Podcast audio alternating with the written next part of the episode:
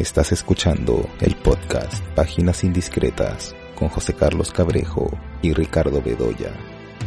Hola, estamos aquí nuevamente en el podcast Páginas Indiscretas. Yo soy José Carlos Cabrejo, como siempre estoy acompañado por Ricardo Bedoya. Como siempre vamos a hablar de distintos asuntos relacionados al cine. De hecho que uno de los temas que ha sido muy polémico últimamente es el de el estreno de la película Lightyear, ¿no? Básicamente por estos carteles, estos anuncios que puso Cineplanet, ¿no? que la película tenía un contenido relacionado a la ideología de género.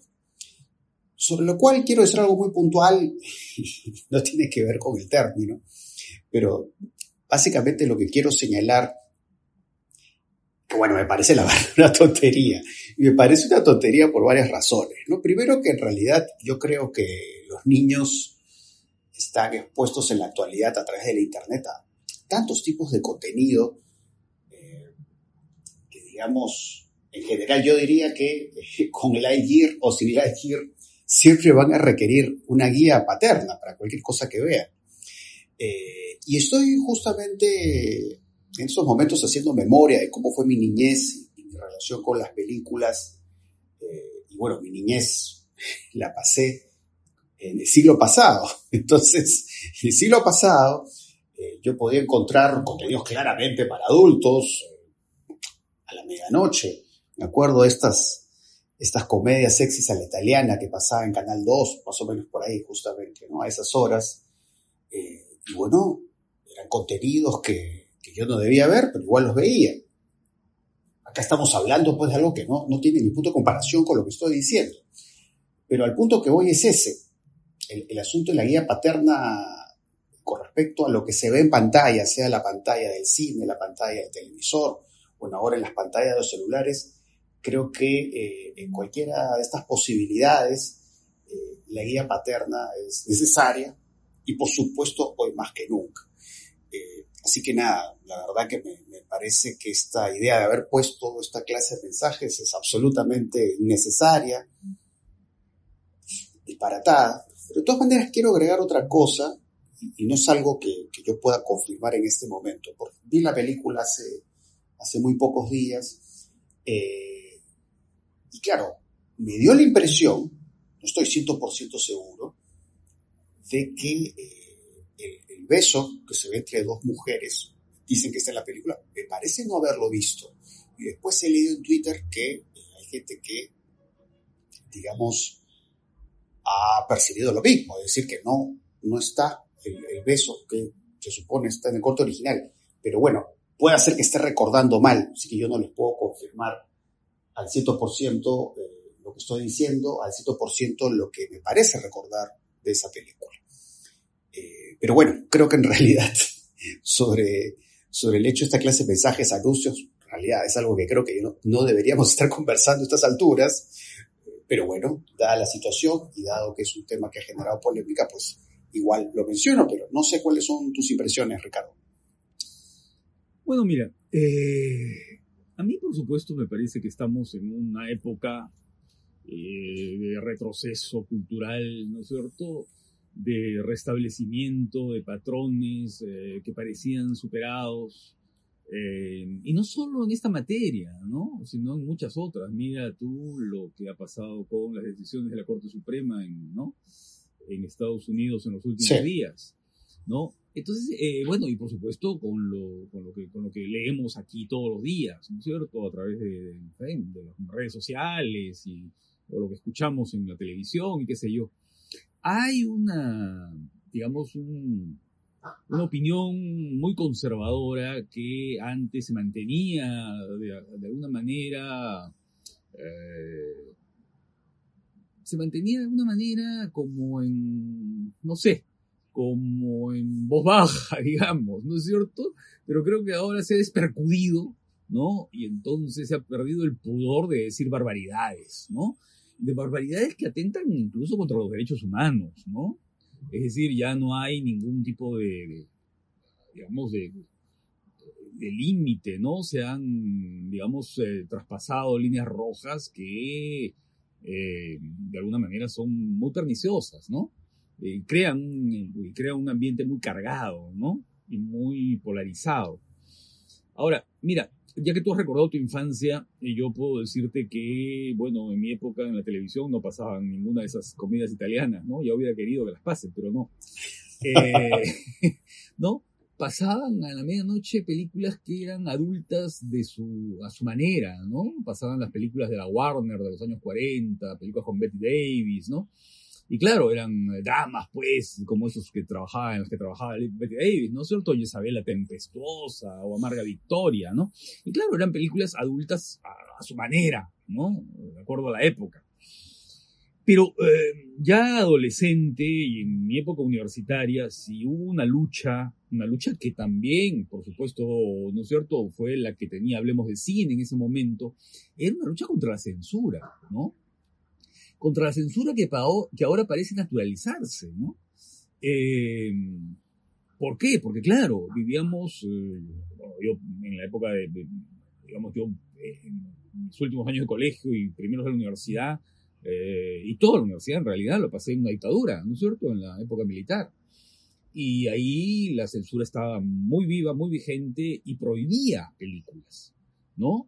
Prohibía películas eh, y a veces con criterios incomprensibles, ¿no? Entonces, claro, por ejemplo, Último Tango en París, ¿no? Era prohibida en medio mundo. Bueno, entonces tú podías entender las razones por las cuales, ¿no? Eh, el puritanismo y el autoritarismo no, no quería que se vieran acá. O no sé, algunas otras películas que, ¿no? que también tenían conflictos de ese tipo. Pero, por ejemplo, prohibían, yo, eh, por ejemplo, aquí no se dio, este, tráeme la cabeza de Alfredo García, de se prohibió en esa época la película de San Peckinpah. Entonces tú dices, bueno, ¿qué pasó? Claro, es exceso de violencia, ¿no? Eh, luego ya se pudo ver, ¿no? Cuando la censura quedó derogada por la constitución del, del año 79. Pero, y así, muchísimas películas que por razones eh, políticas, por razones eh, religiosas, por razones, entre comillas, morales o por cualquier cosa, eran prohibidas. Y generalmente eran las películas más atractivas y más importantes y más interesantes, ¿no? Una película de Peckinpah o película de Pasolini o qué sé yo, ¿no? De pronto queda. Y claro, y la lucha era contra eso, ¿no? Contra, contra, contra, contra la censura, que ahora yo siento, ¿no? Que se ha naturalizado, y no solo en grupos de derecha, sino también en, en aquellos pensamientos que hasta hace poco parecía progresista, ¿no? Y que de pronto... estamos, estamos hablando de distintas formas de puritanismo. Así es, el puritanismo de ambos lados, ¿no? De las dos caras del puritanismo, ¿no? Eh, y entonces eso a mí me, me desconcierta y francamente me escandaliza, ¿no? Eh, ahora, el aviso, el aviso de Cineplanet, que era muy ridículo, por cierto, ¿no? Eh, me hizo recordar algunos avisos que se ponían antes. Pero se ponían antes para desanimar al, al público a que vayan a ver películas peruanas, ¿no? Yo recuerdo que una sala de Miraflores, eh, cuando se estrenó una película peruana en los años 80, ¿no? Una película hablada en quechua, una película de Federico García, eh, recuerdo que puso un cartel en la, boletería y decía, esta película está hablada en quechua, ¿no? Eh, entonces, claro, tú llegabas y, bueno, entonces está hablada en quechua, lo puedo entender, ¿no? Decía que tenía subtítulos en español, ¿no? O sea, ¿no? Entonces, pero claro, era como, era el aviso, era un aviso que no tenía equivalente en otro tipo de películas, porque nunca veías que dijeran que esta película está hablada en inglés, ¿no? Eh, porque claro, pero subtituladas. Entonces, mira, estos mecanismos de... Estos mecanismos, yo te diría sensores, porque claro, puede alguien decir no es censura porque en realidad no están prohibiendo la película, está pasando, pero en realidad están creando, ¿no es cierto?, eh, un efecto de rechazo a la película, ¿no? Eh, en un público que, bueno, puede sintonizar con esa, con esa manera de pensar, pero también en un público más desinformado, más desavisado, ¿no? Entonces, eh, creo que están creando mecanismos de, eh, de, rechazo muy claro, ¿no? Entonces, a mí me parece que todo ese pensamiento sensor es, es, propio de la era de las cavernas, ¿no? Y que, en verdad, es muy preocupante lo que está pasando, ¿no? Porque creo que muchas de estas cosas ocurren y no hay, em, digamos, una posición muy clara de rechazo, ¿no? Aquí, felizmente, bueno, Cineplanet retiró el aviso y bueno, ¿no? Pero, en otros casos me parece que hay hasta incluso aceptaciones académicas, ¿no? Felizmente que todavía no ha pasado en el Perú, que yo sepa, ¿no? Pero en otros países está ocurriendo, ¿no? Que hay censuras eh, en bibliotecas y en salas de exhibición, ¿no? Y eso me parece muy preocupante, ¿no? Sí, y, a propósito de lo que dices, yo quiero agregar algo más, y es el hecho de que me parece que podemos encontrar algunas miradas en estos tiempos que buscan reducir el cine a una vía educativa. Con eso, digamos, lo que estoy diciendo no me refiero al hecho que no esté de acuerdo de que el cine pueda ser una herramienta educativa. Justo no hace mucho eh, le realicé una entrevista a Jorge Eslava a propósito de su libro Mirador de Ilusiones, que es una entrevista que se va a publicar en el próximo número de Ventana Indiscreta, que está dedicado a la cultura de paz. Y hablamos de eso.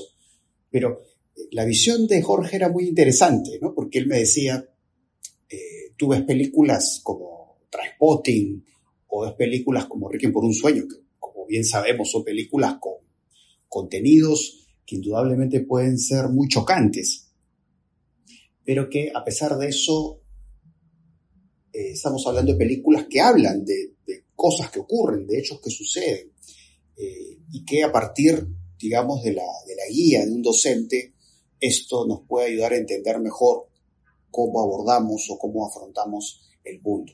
Por supuesto que estoy de acuerdo con esa perspectiva y ese uso educativo del cine. Con lo que no estoy de acuerdo es en reducir el cine a eh, una ruta educativa, ¿no? Como que el cine necesariamente nos tenga que dar pues una lección. Eh, entonces creo que hay mucho de eso, ¿no? En esta, en esta forma, en esta manera de eh, conducirnos a estos recortes, de llevarnos a estos avisos que finalmente pues nos llevan a discursos que de un lado o de otro pues yo no estoy de acuerdo. Eh, así que bueno, eh, yo podría decir que ojalá que no se vuelva a repetir una situación como la que ha sucedido en Cineplanet, pero como creo que bien tú lo has señalado, ¿no? Creo que hay una ola que no solo es en el Perú, sino en distintas partes del mundo, que nos está llevando a una serie de situaciones que finalmente terminan afectando la manera en que nos relacionamos con las películas. Además, el problema de la protección de los niños, ¿no? Eh, los niños son tontos, ¿no? Los niños cuando... Los niños preguntan, preguntan, ¿no es cierto? Y la única forma, eh, digamos, racional y sensata es responder las cosas como son. O sea, eh, sin metáforas ni, ¿no es cierto? Ni, ni, ni, ni, ni condimentos ni endulzados. O sea, responder con la mayor naturalidad posible. Si el niño pregunta, pues ya, ¿no? Me parece que lo que está haciendo es ejerciendo el derecho de un niño inteligente y despierto que le llama la atención algo que no ha visto. Pero por otro lado, como tú has dicho, ahora los niños están rodeados de medios, ¿no es cierto? Y tienen acceso privilegiado a todo tipo de cosas. No solamente en las redes sociales, en la computadora, en lo que fuere, ¿no es cierto? Sino en la, calle misma, en la realidad, ¿no? Y no, eh, no se puede cerrar los ojos a cosas que están ahí, ¿no es cierto? Y que son parte de lo que somos, ¿no? Como seres humanos. Entonces, pero por otro lado, además, eh, las salas ponen su calificación que esa es otra cosa a discutir, ¿no? Porque es muy gracioso porque antes, por supuesto, existía una normativa por el Estado que señalaba las categorías por edades, pero llegó un momento, ¿no? Cuando se liberalizó todo, ¿no? En esta especie de explosión liberal de autorregulación, ¿eh? Entonces, claro, eso desapareció, ¿no? No se aplicó más. Por ahí hubo malos manejos y manejos turbios para, acelerar la desaparición de eso. Eh, y ahora, ¿no es cierto? Hay una especie de autorregulación. Porque ¿quién, ¿quién establece qué películas mayores de 14 o mayores de 18? Son las propias salas. No hay ninguna entidad estatal que lo diga, ¿no? Entonces, y, ese, y ese, eso, esa, esa calificación aparece en la, página web de, los cines y qué sé yo, ¿no? Entonces, más alerta que esa, ya, pues, ¿qué más? ¿No? Eh, por ahí he leído que un congresista quiere plantear un proyecto de ley para que los cines indiquen cuál es el contenido de las películas, imagínate. Entonces, este, ¿a quién van a sentar para que las vea? ¿No es cierto? Y haga su, su, su check, ¿no? Haga un checking ahí de, ¿no? Ah, mm, hay desnudo, pack, check. Hay, este, no sé qué cosa de género, check, eh, ¿no? Voy a tener que sentarlo a él, ¿no? Para que él haga eso, o a sus eh, congéneres de algún, de alguna secta puritana, ¿no? De la secta fundamentalista. Cosa absurda, ¿no?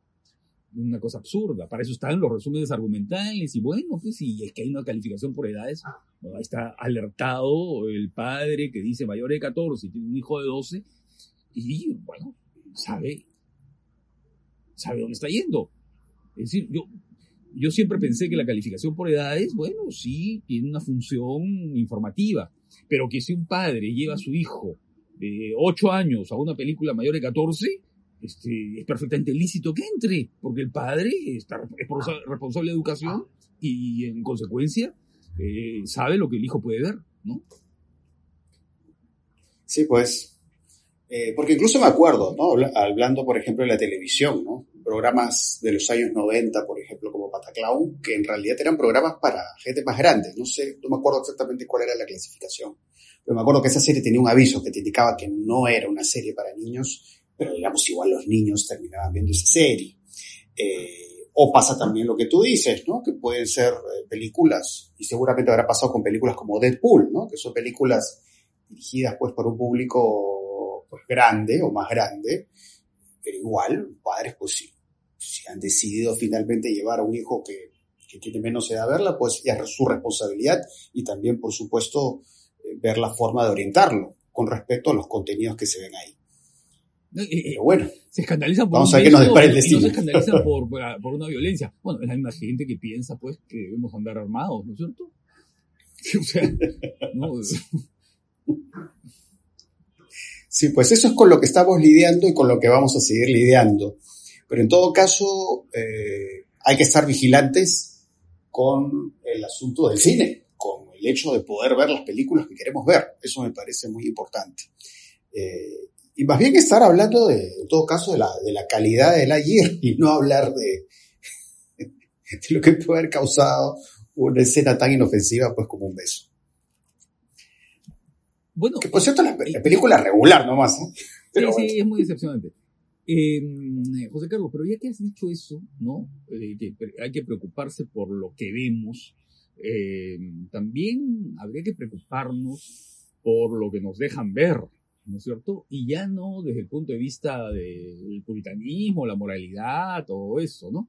Sino respecto a otro tipo de censura, que también es una censura, que es una censura comercial, ¿no? Me parece muy bien que se haya estrenado y que tenga éxito y que haya entrado a tercera semana este My ¿no? Pero, por ejemplo, qué desalentador es eh, eh, leer el anuncio de, de la plataforma Movie, ¿no? Eh, diciendo que no va a estrenar eh, Crímenes del Futuro, la última película de Cronenberg en el Perú, ¿no? Eh, y que solamente la va a estrenar en Colombia, en Chile, en, Argentina y en México. Claro, claro, se va a ver en salas de cine en esos países y de ahí ya está, está, el lanzamiento de la película ya en la plataforma, ¿no? Que así es como se va a ver en el Perú, pero no en una sala de cine. Que además es una situación muy parecida a la que inicialmente ocurrió con Drive My Car. Con Drive My Car ocurrió lo mismo. Es decir, eh, se anunció en salas en Latinoamérica, pero en ninguna sala peruana. De ahí se pudo ver Drive My Car en movie, ya gracias a la gestión del Festival al Este que se pudo ver en pantalla grande. Pero, digamos, considerando que Drive My Car ahorita en estos momentos está en su tercera semana, eh, y uno, si ve las aplicaciones, ve que, las salas o se llenan o están casi llenas de Drive My Car, creo que eh, eso debería ser un indicativo de que una película como Crímenes del Futuro, también pues debería verse en una sala de cine para después, ¿no? que esté disponible en la plataforma Movie. Entonces, la verdad es una situación lamentable, ¿no? Y, tengo unas ganas de ver esa película por primera vez en pantalla grande. Claro, no, porque además, ¿sabes qué cosa? Es una situación, una plataforma movie, es una plataforma, digamos, de películas curadas, ¿no es cierto? Hay un curador, hay un equipo de curadores que seleccionan las películas y suponen que es una plataforma que además está, ha crecido muchísimo, está comprando muchas películas y es una pena, ¿no es cierto?, que la lógica de la distribución y de la exhibición en relación con movie sea la misma que se tenía, pues hace, o que se tiene desde hace 40 años con las distribuidoras, con las majors, con la Fox, con la Warner, ¿verdad? Yo recuerdo hace unos años, hace ya como 20 años o 25 años, eh, una entrevista, eh, publicó una entrevista, Variety me parece, la revista Variety, que es la revista especializada, ¿no es cierto?, de la industria uh, de Hollywood, eh, publicó una entrevista con un, digamos, con un funcionario, un, de, Fox, me parece que era. Y él decía, explicaba un poquito cómo era el sistema de distribución en América Latina, ¿no? Para las películas americanas, digamos, para las películas de la industria. Y él lo que él decía es que había como dos, uh, dos uh, públicos, ¿no? Hay el público. En México es el campo de pruebas. O sea, la película entra a México, ¿no es cierto? Y ahí ven cómo marcha, ¿ya? Pero hay también el público de Argentina y Chile, que era un público más selecto, digamos, ¿no? Donde podían estrenar ciertas películas. Y luego estaba el público de Ecuador, Perú y Bolivia, ¿no? O sea, ese público no hay forma, ¿no? En consecuencia las películas no se estrenaban ahí. O sea, te das cuenta ese, esa especie de segregación, ¿no? Una segregación prejuiciosa, ¿no? Eh, que creo que, que, se está repitiendo, ¿no es cierto?, eh, con, eh, ya no con las mayors, ¿no es cierto?, con las grandes compañías de Hollywood, sino también con una plataforma como Movie, que además, dicho sea de paso, no solamente tiene Crímenes del Futuro, sino que ha comprado varias películas bien interesantes, ¿no? Ha comprado, por ejemplo, la última película del iraní Abasi, ¿no?